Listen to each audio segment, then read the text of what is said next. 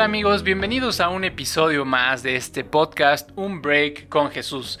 Gracias por estar acá, por escucharme o por verme si es en YouTube o tal vez en Spotify o en Apple Podcast o en cualquier otra plataforma.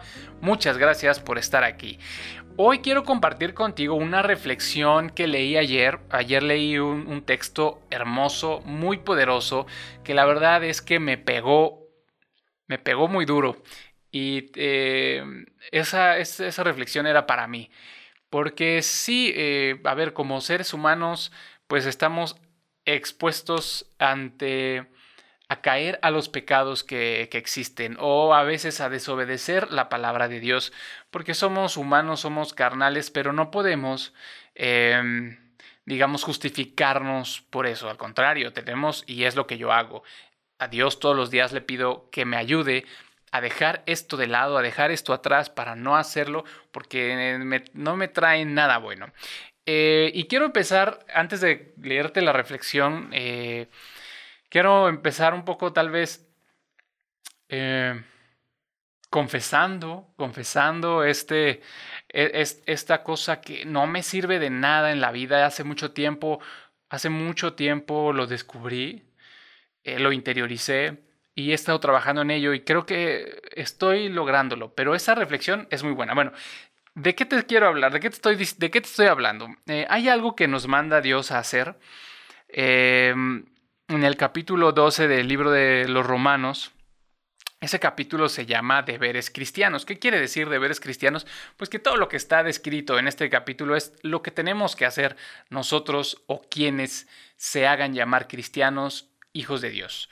Em, es en el capítulo 2, en el versículo 16, y lo voy a leer de otra, eh, de una versión que es nueva traducción viviente, que lo dice muy bonito y se entiende mucho. Dice así, vivan en armonía unos con otros, no sean tan orgullosos como para no disfrutar de la compañía de la gente común y no piensen que lo saben todo. Y no piensen que lo saben todo.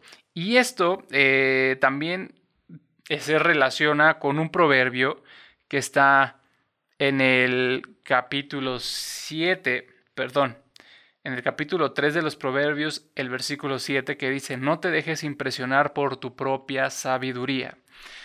Eh, en, otra, en otra traducción, en otra versión, dice que no seas sabio en tu propia opinión y que no te enorgullezcas de ser tan inteligente. Aquí en esta versión de Reina Valera contemporánea dice que no seamos altivos, sino juntémonos con los humildes y no debemos creernos más sabios que los demás. Y sí, eh, pues a ver, los que me conocen, los que estén escuchando, viendo esto y me conocen, saben que una de, uno de mis rasgos, una de mis características, y es un poco de mis, em, de mis defectos, es que siempre quiero tener la razón. Y tal vez tú que me estás escuchando te identifiques con eso. Siempre queremos tener la razón. Y yo soy muy ávido o soy em, apasionado de la política y me encanta debatir, me encanta la polémica y siempre busco tener la razón. Y eso es algo que no me trae nada bueno. A lo mejor en el instante me hace sentir orgulloso de que soy más inteligente o de que tal vez tengo más información y me vuelvo altivo, alejo a la gente de mí y eso es algo que no me funciona en absoluto. Y aquí lo dice, tengo que dejar de hacerlo si me quiero seguir llamando un hijo de Dios. ¿Y a qué iba todo esto? Porque la reflexión es hermosa y habla sobre que todo se lo debemos a Dios. Es decir, si yo puedo tener acceso a más información que me hace crearme un, una opinión más robusta y puedo generar un criterio propio, eso se lo debo a Dios. No es por mi fuerza, ¿sabes? Mi inteligencia no es mía, se la debo a Dios. Y no puedo enorgullecerme, no puedo sentirme mejor, no puedo eh, sentir o ser altivo por algo que no es mío, por algo que, por algo por lo cual estoy en deuda. Imaginemos que tenemos una tarjeta de crédito con un límite de crédito de 300 mil pesos mexicanos, ¿vale? Y yo con eso me puedo comprar quizás una motocicleta Harley Davidson o BMW, o a lo mejor un BMW de gama baja o un Mercedes Benz de gama baja. Te estoy hablando de vehículos, pues sí, de lujo. A lo mejor lo puedo hacer con esa tarjeta de crédito. Pero al final, esas, esos bienes, esos carros, esas motocicletas, no son mías. Son del banco aún, porque no he terminado de pagar esa tarjeta de crédito. Es un crédito, es un préstamo que me dio el banco para poder tener esos bienes, pero no son míos. Entonces, un poquito por ahí va esto de la deuda con Dios. Y quiero leerte la reflexión. No es mía, pero es hermosa. Dice, oh creyente, Aprende a rechazar el orgullo, viendo que no tienes bases para tenerlo. Seas lo que fueres, no tienes nada por lo que puedas mostrarte orgulloso. Cuanto más tienes, más debes a Dios, y tú no deberías estar orgulloso de lo que te hace deudor. Considera tu origen, mira atrás a lo que eras, considera lo que serías si no fuese por la gracia divina. Mírate tal cual eres, no te reproches tu conciencia, ¿No están delante de ti tus mil extravíos diciéndote que no eres digno de ser llamado su hijo? Y si el Señor te ha cambiado en algo, ¿no te das cuenta de que es la gracia de Dios lo que te ha hecho cambiar? Creyente, tú habrías sido un gran pecador si Dios no te hubiese cambiado.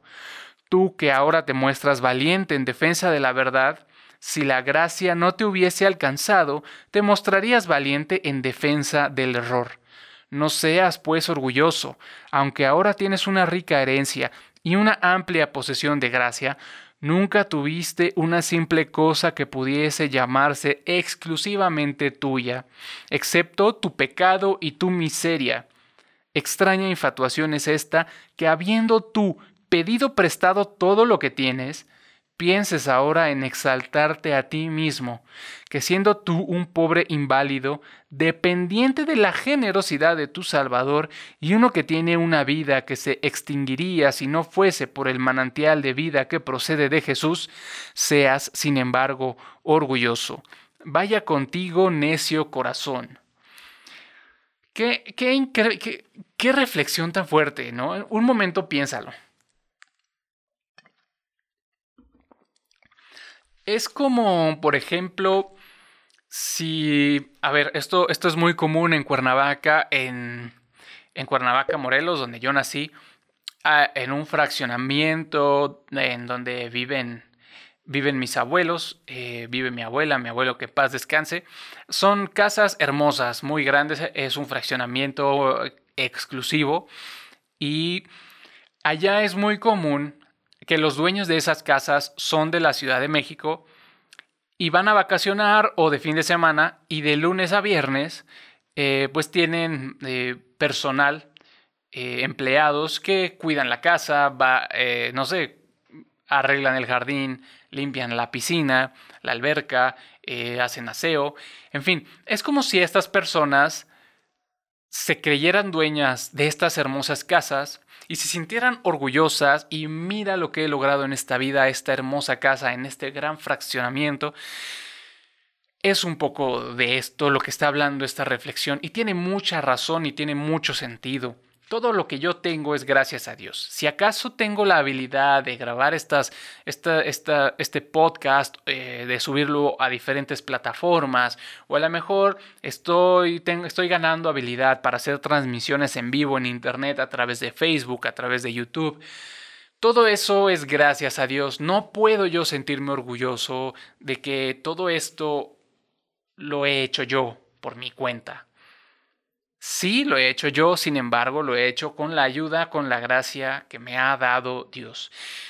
Y por ejemplo, mi empleo, el trabajo que tengo en el cual llevo cinco años menos dos días, es decir, el lunes ya en dos días cumplo cinco años de estar laborando ahí.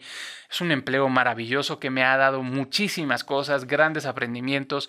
Estoy grandes enseñanzas y estoy grandemente agradecido con Dios por ese empleo. Hace cinco años yo no era cristiano. Si acaso creía en la divinidad de un Dios, algún ser más grande que yo, pero no creía, no era cristiano, jamás había leído la Biblia. Y este trabajo me llegó, quizás en ese momento yo lo pensé como suerte, como algo fortuito. De hecho, este empleo yo lo rechacé tres veces antes de aceptar un poco a regañadientes porque yo tenía otras cosas en mente. Y el día de hoy estoy seguro, estoy 100% seguro que este empleo que me ha dado tanto, todo lo que tengo, me ha dado la oportunidad de tener la familia que tengo, así lo puedo decir. Y gracias a esto es que me he acercado a Dios. Estoy seguro que ha sido una obra de Dios. Y no puedo decir que son mis credenciales, mi gran inteligencia, mi licenciatura, mi ingeniería, que son las que me tienen ahí. No, es gracias a Dios. Y es un poquito lo que quería compartirte.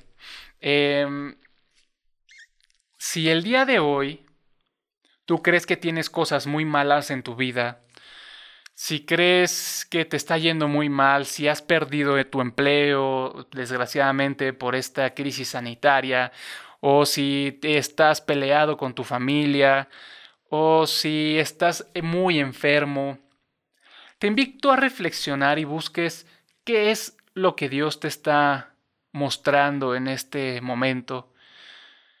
De a lo mejor, si te has alejado de tu familia, a lo mejor era lo mejor que podía pasar porque eran malas influencias o personas que no tenían nada bueno en tu vida. O quizás, o quizás Dios te ha alejado de ellas para cuidar a esas personas.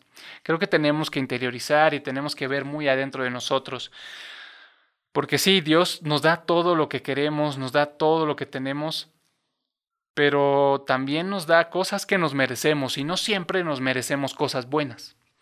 A veces nos merecemos lo malo que nos está pasando.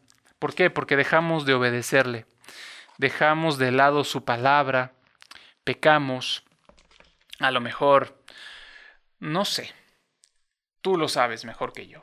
Yo sé que en estas semanas que han sido una locura porque mm, me cambió la vida, después te contaré de eso, me cambió para bien, soy muy feliz, más feliz que nunca en estas últimas semanas me he alejado un poco de la palabra, me he alejado un poco de leer la Biblia, del podcast, y lo he resentido. Pero he vuelto, y aquí estoy, dándole gracias a Dios de que no me ha soltado, que no me ha permitido alejarme de Él. Y espero que estas palabras te funcionen para algo. Yo creo que sí. Y si no, te agradezco por tu tiempo. Y si crees que haya alguien a quien le funcione, a quien le sirva este mensaje, esta reflexión, eh, pues compártelo. Y te cuento también que quiero, me gustaría compartir, o bueno, ¿cómo decirlo? No es compartir, es... Hay una palabra que se me fue, pero es platicar contigo. Eh, quiero, me gustaría que me escribieras un correo electrónico para platicar. Eh, tal vez tienes alguna duda, eh, que tal vez yo pueda ayudarte con ella o haya algo de lo que quieras hablar. mándame un correo electrónico. Podemos incluso buscar lo que dice la Biblia y me gustaría poder interactuar más contigo. Mi correo electrónico es luis y te voy a deletear Goríbar. Es luis arroba luis g de gato o r y latina b de bueno a r.com. Mándame un correo electrónico, vamos a interactuar. Y pues no me queda nada más, ya te voy a dejar. Qué bueno que te tomaste este break con Jesús, es un poquito larguito me parece, pero es un mensaje muy importante. Te mando un muy fuerte abrazo, que Dios te bendiga y que el amor de Dios esté contigo en todo momento. Adiós.